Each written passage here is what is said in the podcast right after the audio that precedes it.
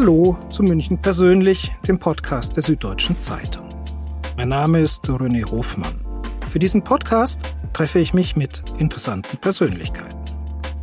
Mein Gast heute ist eine echte königliche Hoheit, nämlich der Ur-Ur-Urenkel von König Ludwig I. Ich freue mich auf das Gespräch mit Prinz Leopold von Bayern, der im Jahr 1943 geboren wurde und in seinem Leben manch unerwartete Kurve genommen hat. Er war nämlich Rennfahrer. Mit ihm habe ich mich in einem ungewöhnlichen Auto zusammengesetzt, das nur noch zu besonderen Anlässen bewegt wird. Welche Rolle dieses Auto in seiner Karriere gespielt hat, wieso er der wahrscheinlich einzige Rennfahrer der Welt ist, der die ersten Runden auf dem Schoß eines Chauffeurs absolviert hat, welche Rolle München in seiner Karriere und in seinem Leben gespielt hat und wieso er es heute noch für wichtig hält, dass Männer wissen, wie ein formvollendeter Handkuss geht. Darüber und über vieles mehr sprechen wir in der nächsten halben Stunde. Prinz Leopold von Bayern, schön, dass wir hier sitzen. Wir sitzen an einem ganz besonderen Ort, in einem ganz besonderen Auto. Erzählen Sie doch mal, was Sie damit verbindet und wo wir hier sind. Also wir sind hier im BMW Museum und wir sitzen hier in einem M1, den ich viele Jahre lang auch mit dem Rennen gefahren bin, mit dem Broca, um der Rennversion. Und ähm, das ist für mich immer was ganz Besonderes, in einem Auto sitzen, was ich schon viele Jahre kennengelernt habe und lieben gelernt habe und mit dem Auto erfolgreich war. Und das ist einfach was Besonderes, wenn man wieder mal nach einer längeren Zeit in dem Auto drin sitzen darf. Der M1 war Ende der 70er Jahre von BMW entwickelt, ein Sportwagen mit einem futuristischen Design, der auch so ein bisschen für die damalige Zeit stand, oder? Ja, es war, ich weiß nicht, ich habe es erst, ich, da, war, da waren gerade, glaube ich, der M1 äh, paar Monate raus, habe ich das Auto bekommen und durfte mit dem nach Wien fahren. Und ähm, das war eine Riesenaufregung, weil das Auto war das erste Mal sichtbar auf der auf der Autobahn. Und die Leute sind neben mir hergefahren, haben haben den Daumen nach oben gemacht und haben einfach das Design von dem Auto ist einfach äh, sehr, sehr gelungen und ähm, kam dann in Wien an und dann kamen gleich die ganzen Leute vom, vom Hotel raus im Sacher und haben gesagt, Mensch, was haben Sie da für ein Auto da? Sag ich, das ist ein BMW M1. Da haben sie, ja, das habe ich noch nie gesehen. Aber ich sage, ja, das ist ganz was Neues und ich durfte den hier rauffahren und bin mit dem Auto äh, eben vors Hotel gefahren und die haben dann alle äh, Fotos gemacht von dem und das Auto wurde dann auch übernachtet in die Garage gestellt, damit es keiner irgendwie nachts äh, anfassen oder irgendwie versuchen will, den Wagen mitzunehmen. Aber es war einfach, das Auto ist, wie man so schön auf Englisch sagt, ein Eyecatcher und ähm, ich muss sagen, mir gefällt das Auto einfach wunderbar. Und darf ich so ein paar Geschichten erzählen? Ich weiß, dann war, wir waren dann in Le Mans. Da war das erste Mal, dass der M1 ähm, Boca dort vorgestellt worden ist und die damals beim 24-Stunden-Rennen war die Abnahme in der Stadt. Und ich bin, man fährt es ja nicht allein die 24 Stunden, man fährt es zu dritt. Mit äh, einer fährt den Start, der andere nimmt, übernimmt dann das Lenkrad und so wird es dann durchgereicht. Und die, die Fotografen waren alle bei den anderen Autos und unser Auto war abgedeckt mit einer großen bayerischen Rautenfahne. Und die Beifahrer waren also Christian Danner und Peter Oberndorfer und ich hatten also diese große Freude, dieses Auto beim 24 Stunden eben auf der Rennstrecke zu bewegen. Ich weiß noch, dann kam dieser Moment, wo dann wir, äh, weil die, die, die äh, Abnehmer kamen und haben das Auto natürlich untersuchen müssen und kontrollieren. Dann haben wir die Fahne runtergenommen und Sie können sich gar nicht vorstellen, mit einmal sind die völlig fokussiert auf das Auto, haben sie geblickt, haben gesagt, was ist denn das? Das ist ein M1 Procar und das haben wir noch nie gesehen. Und das erste, die ganzen Fotografen waren bei uns, das Fernsehen war bei uns. Es war ein riesen Aufwand und ein riesen Spektakel von den ganzen Journalisten, die da kamen und sich natürlich für das Auto interessiert haben. Wir haben mit dem Auto waren wir unheimlich gut gelegen in unserer Klasse, aber wir hatten noch zu wenig ähm, Daten, wie weit man mit dem Motor drehen durfte. Weil beim 24 Stunden ist natürlich die Belastung sehr hoch und ähm, hatten dann so nach zwei Stunden Fahrt hatten wir ein Problem, technischen Problem. Und es war so witzig, wir waren dann, da fuhr der Peter Oberndorfer das Auto gerade. Und da gibt's die lange Gerade, ist die, die Ünodier und dann kommt am Ende kommt die Musan und da hat der M1 seinen Geist aufgegeben. Jetzt müssen Sie sich mal vorstellen, jetzt dürfen Sie ja nicht ähm, einen Mechaniker holen, der dann das Auto für Sie wieder repariert, sondern das mussten Sie alles selber machen. Und der Obi, wie man so nennt, Oberndorfer, ist bei uns Obi, hat dann das Auto versucht zum Gehen zu bringen. Und es ist ein Mittelmotor und hat hinten die Klappe aufgemacht, so einen wunderschönen weißen mit blauen Rennstreifen von BMW Motorsport angehabt und hat da hinten in dem Motor drin gehangen und hat von den Mechanikern von außen am, am Zaun hat er dann die Kommandos bekommen. Und siehe da, nach eineinhalb Stunden hat er fertig gebracht, das Auto wieder zum Gehen zu bringen. Aber der Rennanzug sah aus, als hätte er in einer Öllache gelegen und kam dann zur Box und dann ist Christian Dahner eingestiegen und äh, das Auto ist auch genannt das Wirtshausauto. Die waren ganzen Wirtshäuser, äh, Franziskaner, Emmerandsmühle, äh, die haben das alles gesponsert. Und dann fuhr aus der freudige Strahlen, dass er wieder geht, fuhr raus und macht Peng und da ist der Motor explodiert. Dann war das Ganze beendet, was sehr, sehr traurig war. In welchem Jahr sind wir da? Also Le Mans war, wo wir gefahren sind mit dem 1 1981. Sie sind Jahrgang 1943, das heißt, damals wussten Sie schon, dass Sie Berufsrennfahrer also ich habe das schon sein viel, werden. Ich habe das schon viel früher gewusst, weil ich war ja, ich war ja im Grunde genommen, ich bin geboren in Umkirch bei Freiburg. Meine Mutter war eine Prinzessin von Hohenzollern und da gab es einen Besitz von dem Haus Hohenzollern in Umkirch, Schloss Umkirch bei Freiburg. Und da bin ich, äh, weil damals München sehr zerbombt war und ähm, Freiburg zwar auch, aber mein Großvater Fürst von Hohenzollern hatte noch ein intaktes, intakten Haushalt mit Angestellten, äh, Chauffeuren und so weiter. Haben gesagt, der Poldi muss in, in Umkirch zur Welt kommen. Und mit sechs Jahren, und zu einem Schloss gehört ja ein Riesenpark, und mit sechs Jahren hatte ich so einen äh, Chauffeur von meinem Großvater und der fuhr alten VW Käfer. Und dieser VW Käfer war für mich eigentlich der Ursprung meiner Idee, Autorennfahrer zu werden. Und zwar habe ich mich auf den Schoß des Chauffeurs gesetzt. Ich konnte natürlich durch meine äh, Größe noch nicht die Pedalerie bedienen, aber ich konnte das Lenkrad bewegen. Und er hat gesagt, so muss es machen und so muss es machen.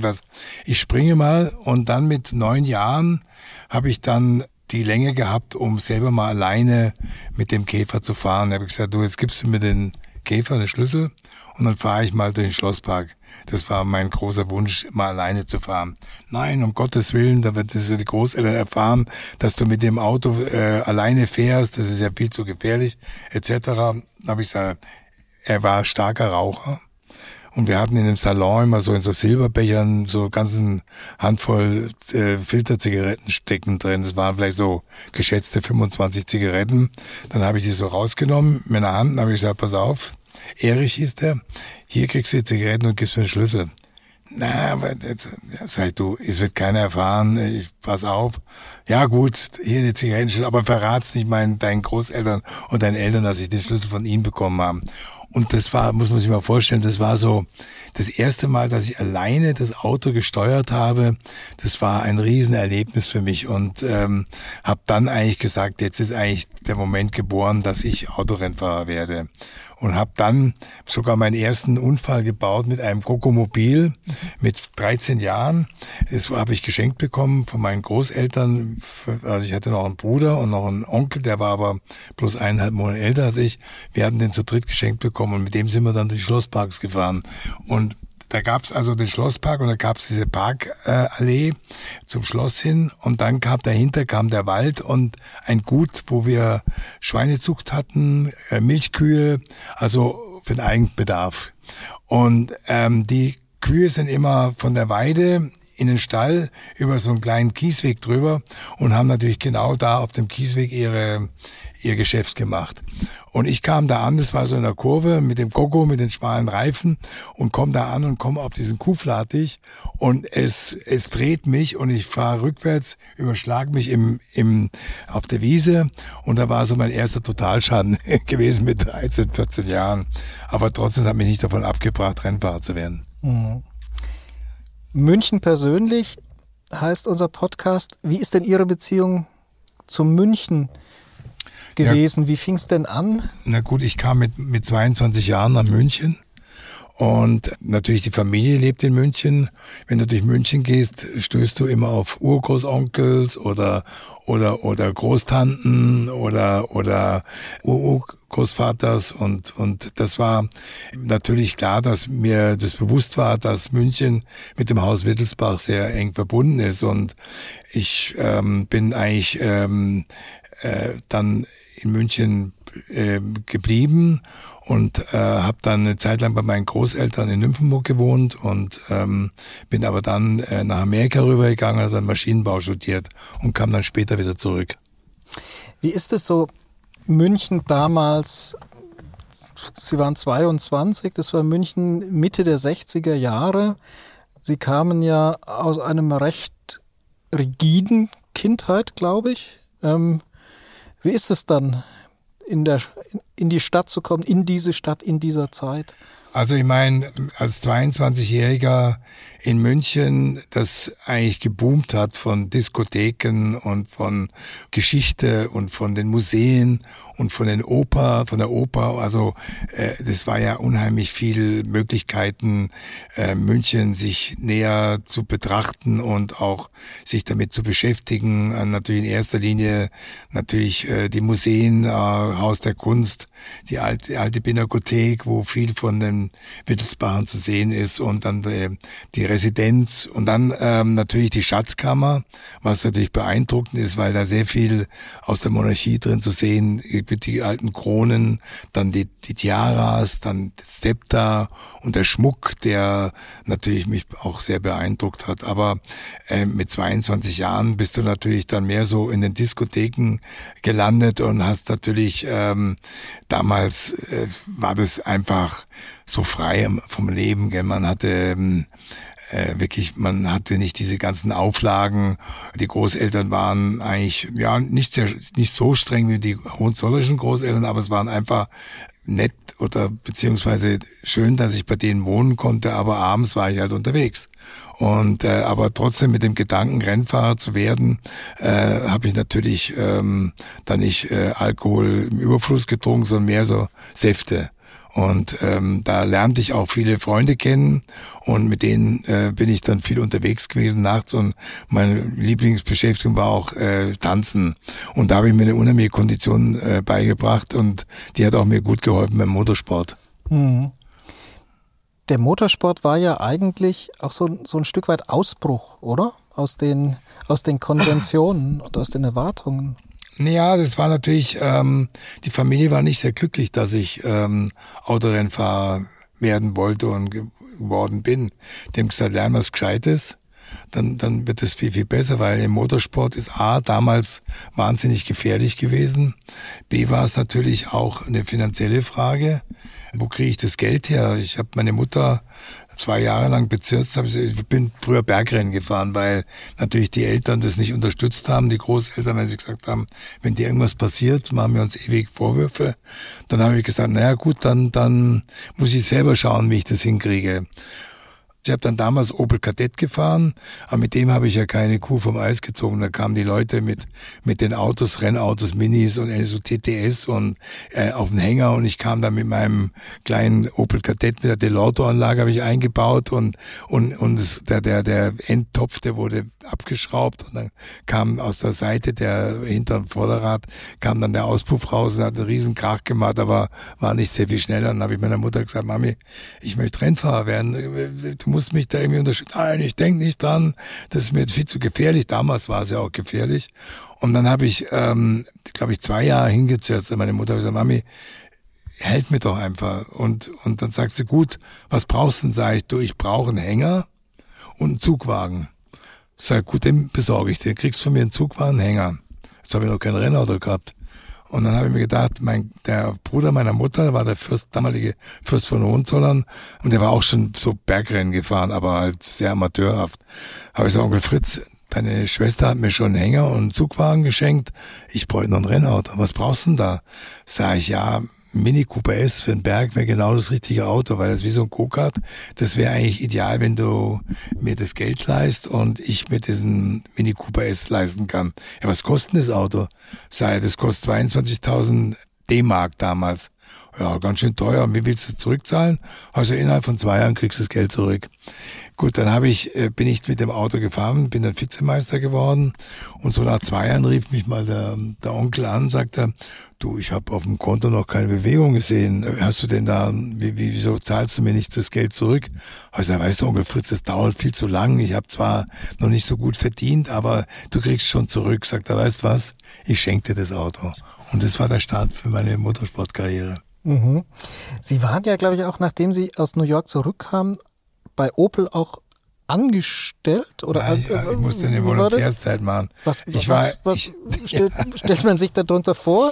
Ich habe ich hab mein Maschinenstudium, Maschinenbaustudium, habe ich ein bisschen vernachlässigt. Weil auch in New York wahrscheinlich Ablenkung ja, ja, hatte. Ablenkung hatte New York, ich war jung und, und ähm, das war auch damals, war das in Amerika schon was Besonderes, wenn man dann als Prinz von Bayern, die Amerikaner kennen ja Neuschwanstein und die Geschichte von Ludwig II. Und ähm, da kommt jetzt ein Verwandter, Ludwig II. ist ja mein Urgroßonkel, kam dann ähm, kam dann auf mich zu, da war ich habe ich gewohnt beim Freund von meinem Vater, Mr. Martin, Bob Martin in Long Island. Und der hat mich natürlich rumgereicht wie, wie, auf Händen und hatte mir Leute eingeladen. Oh, hier ist, wir haben heute Abend spezielles Abendessen. Wir, wir haben als Gäste Honor, Honor, the Guest of Honor is His Royal Highness the Prince of Bavaria. Und da kamen natürlich alle Leute an und ähm, ja, und dann habe ich mich halt da irgendwie, hatte ich da Spaß an dem Ganzen und der Vater rief immer an, äh, sag mal, was macht denn mein Sohn? Studiert er vielleicht? Ja, ja, der ist jeden Tag beim Studieren, aber ich war auf der Jones Beach und habe dort, ähm, wie gesagt, ähm, äh, ganz alles andere Sagen macht, wie, wie eben studieren dran zu denken. Und äh, irgendwann hat der Vater gesagt, jetzt komme ich mal dahin, besucht meinen Freund Bob Martin und will mal sehen, ob mein Sohn wirklich studiert. Und dann hat er gesehen, dass ich was anderes tue wie studieren. Und dann hat er gesagt, wo ist denn mein Sohn? Ach, der ist heute mal zufällig an Jones Beach äh, in der Sonne. Und dann kam ich dann zurück und dann sagt er, na, was macht das Studium? Ich sage, Papi, ähm, ich habe ein anderes Studium begonnen und ähm, das habe ich nicht getan. Also du hast mir jetzt viel Geld gekostet. Jetzt gehst du wieder schön zurück nach Deutschland, nach München. Und da war beim Baron von Forster, bei Opel Häusl habe ich dann eine Volontärszeit gemacht. Das war auch nicht witzig, weil ich war, das waren ja alles Meister, die an der Annahme waren. Ich war ja nun überhaupt keine Ahnung gehabt von den ganzen, schon ein bisschen, aber nicht so wirklich. Und dann ähm, kam irgendeiner an und hat gesagt, also der hat so ein Opel Diplomat gehabt und hat gesagt, sagen Sie mal, äh, da quietscht immer was ähm, vorne, wenn ich Gas gebe. Da sag ich, ja, ich guck mal nach. Und dann bin ich mit dem Auto in die Garage gefahren zum Meister. Sagt, du sag mal, was ist denn da dran kaputt an dem Auto? Sagt er, der Keilriemen rutscht, aber das reparieren wir gleich. Und dann haben wir das repariert, dann habe ich gesagt, ja, passen Sie auf, das war der Keil, der gerutscht hat und sie können wieder fahren. Habe ich damals 10 Mark bekommen und so war ich da fast ein Jahr bei denen und musste eben meinem Vater sukzessiv das Geld, äh, nicht alles zurückzahlen, aber zumindest hast du gelernt, was es heißt, Geld zu verdienen und das habe ich meinem Vater dann zurückgeben müssen. Mhm. Das war ja schon ein scharfer Kontrast aus ja, New York dann ja, zu ja, Opel Häusler. Häusler ja, ja. Also Amerika war für mich eine tolle Zeit. Alleine schon äh, die Menschen, die die Amerikaner sind ja in der Zeit, wo ich da drüben war, ein unheimlich lässiges Volk gewesen und auch ähm, waren natürlich sehr interessiert an meiner Person und äh, mit dem Namen und habe denen auch ein bisschen Geschichtsunterricht gegeben, was Ludwig II, Ludwig I war mein Urgroßvater, ähm, äh, denen das erklärt und es war einfach eine tolle Zeit und es war so so so, äh, wie soll man so deutsch, neudeutsch sagen, coole, coole Zeit, weil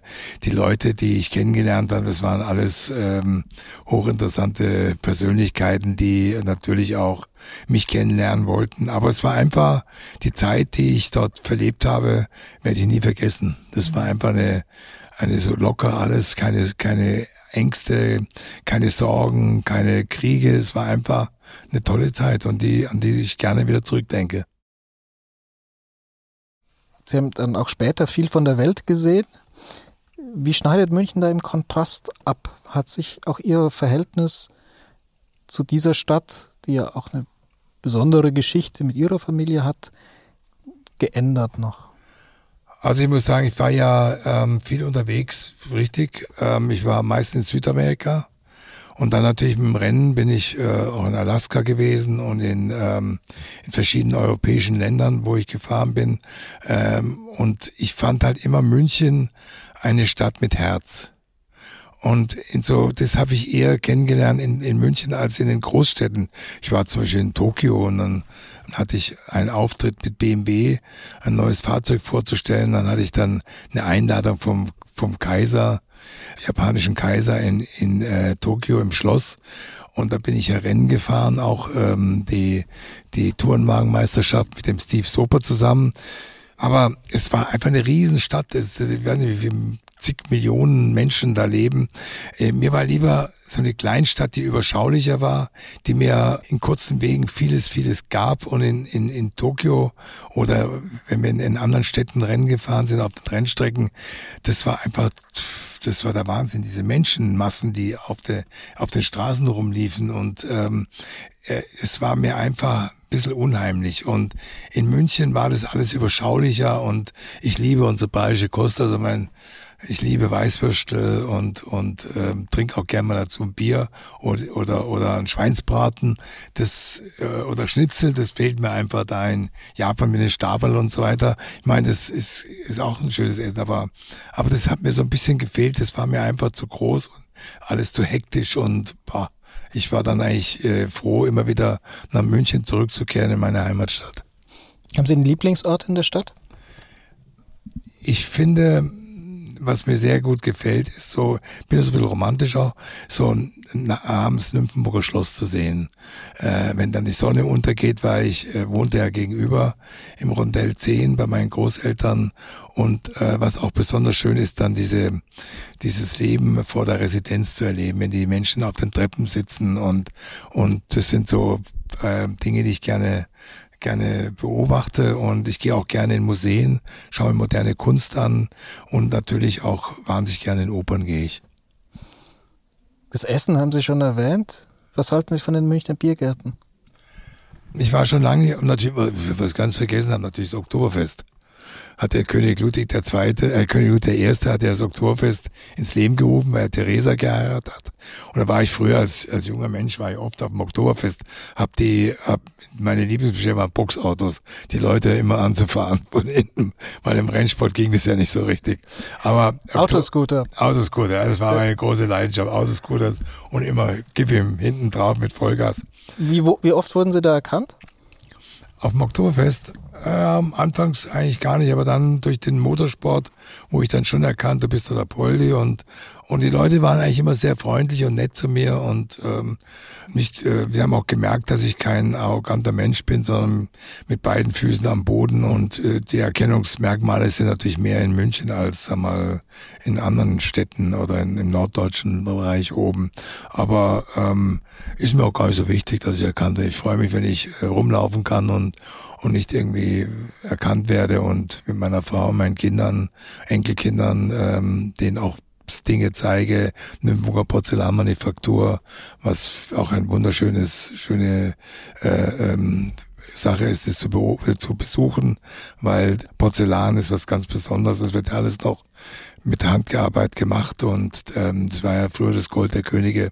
Aber wie gesagt, es gibt so viel zu sehen in München und ähm, und äh, deshalb ist für mich immer München äh, ein Punkt gewesen, wo ich dann wieder mich erholen konnte, meine Batterien aufladen, die Menschen zu treffen, Freunde zu treffen, im Biergarten, was Sie vorhin erwähnt haben, bin ich natürlich auch gerne gewesen, weil das ist einfach so ein, ein Punkt, wo man, wo so richtig die Bayern zu treffen sind. Mhm. Mit Lederhosen und gibt immer ein paar Preußen auch dazwischen, aber die Bayern sind gerne im, im Biergärten. Und ich bin meistens auch in Biergärten, Biergärten außerhalb von München gewesen, in Leutstetten. Sie wohnen seit einiger Zeit ja auch schon am Starnberger See. Wie oft sind Sie denn in der Stadt und hat sich das in den letzten Jahrzehnten auch noch verändert, sozusagen die Balance zwischen Stadt und Land? Ja, es rückt immer näher. Also ich finde, eins, was mir gefällt, ist, dass man wirklich, äh, da wo ich am Starnberger See wohne, ist man auch wirklich auf dem Land. Da ist nebendran ist ein Bauer, der hat Kühe, Milchkühe, der hat Hühner, da kann man die Eier holen, kann die Milch sich holen. Also da ist die Land, das Landleben noch besonders schön zu erleben, weil ich war ja früher viel als junger Mensch in der Stadt und in Diskus und so weiter, aber jetzt ist die Zeit gekommen, wo ich halt meine Ruhe haben möchte, mit meinen Enkelkindern schwimmen gehen möchte am Starnberger See und die Stadt einfach ähm, komme ich schon öft, öfters hierher, weil ich ja auch mit BMW als Markenbotschafter viel äh, zu tun habe und viel repräsentieren muss. Aber ich freue mich immer wieder, wenn ich abends nach Hause komme und sage, ich fahre vielleicht eine halbe Stunde, dann bin ich wieder auf dem Land mhm. und kann die schönen Berge sehen und ähm, und die Stimmung am See ist halt auch was Besonderes, wenn dann nachts die Sonne untergeht. Das ist wahnsinnig romantisch. Sie haben gerade gesagt, es, es, es rückt immer näher, also die ja. Stadt wird größer, ja. breitet sich breitet aus, kommt aus. sozusagen auch dem Idyll näher. Näher, aber, aber es ist noch ein Stückchen dahin, dass es mal irgendwie einen Zusammenschluss bekommt. Aber ich merke halt einfach, dass halt auch der, der Autoverkehr unheimlich zunimmt und die Leute natürlich gerne am Wochenende an den Seen fahren und auch besonders Starnberger See, der ist natürlich wahnsinnig über, überfüllt und, und die ganzen Boote und, und Menschen, die da äh, sind, dann sind die ganzen Straßen voll mit geparkten Autos. Die Leute wollen halt auch noch raus aufs Land und das ist eben das Schöne, am Tegernsee brauchst viel länger wie am Starnberger See und und da gibt's wahnsinnig gute Restaurants, die, die man, die ich wahnsinnig gerne besuche. Gib's mir mal einen Tipp. Also, was ich sehr gut finde, die Ilkerhöhe. Von der Ilkerhöhe kannst du, hast du einen Blick über den See, über die Berge. Das Essen ist super und, und die Menschen sind sehr freundlich, die Besitzer auch. Also ich gehe natürlich dann äh, in der Nähe von meinem, wo ich wohne, ist die Oskar Maria Grafstüber. Das ist besonders nett, das ist so, das sind die ganzen Einheimischen dort und die erkennen natürlich dann auch und dann sitze ich da mit denen meiner Frau und meinen Kindern. Das ist immer ein besonders schöner Moment. Ihre Kinder, Ihre Enkelkinder, zieht's die in die Stadt? Oder sind die also meine, Ganz anders unterwegs. Meine, nee, meine, meine, meine Tochter ist in, in München mit ihren Kindern, vier Buben. Äh, mein, mein jüngster Sohn ist in London. Der arbeitet in London für die Schwiegereltern, die ein großes Unternehmen haben. Mein ältester Sohn lebt in Italien momentan, in, in, in der Nähe von Mailand. Und ja, die kommen immer wieder gerne zurück und dann freuen wir uns, wenn wir sie sehen. Aber sie sind momentan, sind die, bis auf meine Tochter, alle außer weg von, von Bayern. Das, das Thema Familie, Familiendynastie bei so einer Geschichte, wie hält man das aufrecht? Wie pflegen Sie das? Wie wichtig ist Ihnen das? Familienpflege? Mhm. Sehr. Also gerade in unserer Familie wird sehr ähm, das Familiäre gepflegt, indem man sich äh, immer wieder zusammentrifft, die Familie zusammen und man bespricht Dinge, äh, was man noch ändern kann und äh, man lernt auch, wie man sich äh, gegenüber den Menschen gibt als Prinz von Bayern, dass man einfach weiß, dass man ähm, ein Träger eines großen Namens ist und man darf, also wir haben keine Skandale, wir sind ähm, mit beiden Füßen am Boden und das bringe ich auch meinen Kindern bei, dass ihr immer wissen müsst, dass ihr immer positiv rüberkommt und nicht irgendwie die Schwächen zeigt. Denn zum Beispiel, wenn was Schreckliches passiert, dass man dann eben äh, die Laune sich verändert. Man muss immer freundlich und entgegenkommend sein. Und das versuche ich meinen Kindern auch äh, weiterzugeben. Und natürlich auch benimm, dass man weiß, wenn eine ältere Dame in, in, ins in den Salon reinkommt, dass man aufsteht und die Hand küsst und solche Dinge ist für mich wichtig, dass das die Kinder auch wissen und das auch ähm, schätzen. Nehmen Sie das an, die Kinder? Ja, doch. Also ich freue mich immer, wenn die eingeladen, also wie sie noch kleiner waren und eingeladen waren bei Freunden und dann sagen sie, mei, eure Kinder sind so gut erzogen. es tut gut. Wir sitzen im Auto, im besonderen Auto. München ist auch eine Autostadt, hat eine Autotradition. Wie viel Spaß macht Ihnen das heute noch, sich durch die Stadt zu bewegen oder auch über das Land zu bewegen? Im Auto? Wahrscheinlich äh, ja, machen Sie also, es meistens im also, Auto, oder? Ähm, ja, das ist eine gute Frage. Also ich finde, dass der Verkehr eben so zugenommen hat, dass das Autofahren nicht mehr so viel Spaß macht. Weil außerdem ist es viel gefährlicher geworden. Die Idiotie des anderen kommt immer näher. Man merkt ja, wenn ich auf der Autobahn fahre, dass man Leute nicht mehr in den Seitenspiegel schauen oder den Rückspiegel, einfach links rübergehen, dann komme ich daher, dann muss ich fürchterlich in die Eisen treten. Also Autofahren macht nicht mehr so Spaß, wie es vor 30 Jahren gemacht hat. Es ist einfach viel mehr Verkehr, viel gefährlicher geworden. Da musst du auf die Motorräder aufpassen, die auch sehr viel schneller geworden sind und plötzlich daherkommen. Du musst also dauernd in den Rückspiegel schauen, Außenspiegel wenn du ausscherst, beim Auto zu überholen. Also es ist schon die Gefahr viel größer geworden. Einzige, wo mir noch Spaß macht, mit dem Auto in die Berge zu gehen und dann so Bergstrecken fahren. Also Großglockner rauf mit Freunden zusammen und dann bin ich immer so der, der PSK und die fahren hinter mir her und dann zeige ich denen, wie man die Kurven anfährt. Aber wir machen das meistens unter der Woche, weil am Wochenende sind so viele Radlfahrer, Motorradfahrer, Wohnmobilfahrer unterwegs und das macht immer Spaß, wenn wir dann durch die ganzen Berge fahren. Ich liebe die Berge und da kann ich auch meine, meine, meine Batterien wieder aufladen. Aber generell Auto zu fahren ist, ist leider Gottes nicht mehr so schön, weil es sind so viele Aggressionen, die die Menschen haben, die, wenn du da an denen vorbeifährst und der Neid ist natürlich auch ein Faktor. Es ist kommt ja auch der ökologische Aspekt dabei. Merken Sie das ja. auch von den, von den eigenen Kindern, dass in Frage gestellt wird, wie konntest du dein, dein Berufsleben sozusagen auch mit dem aufs Autofahren aufbauen? Ist das ein Thema?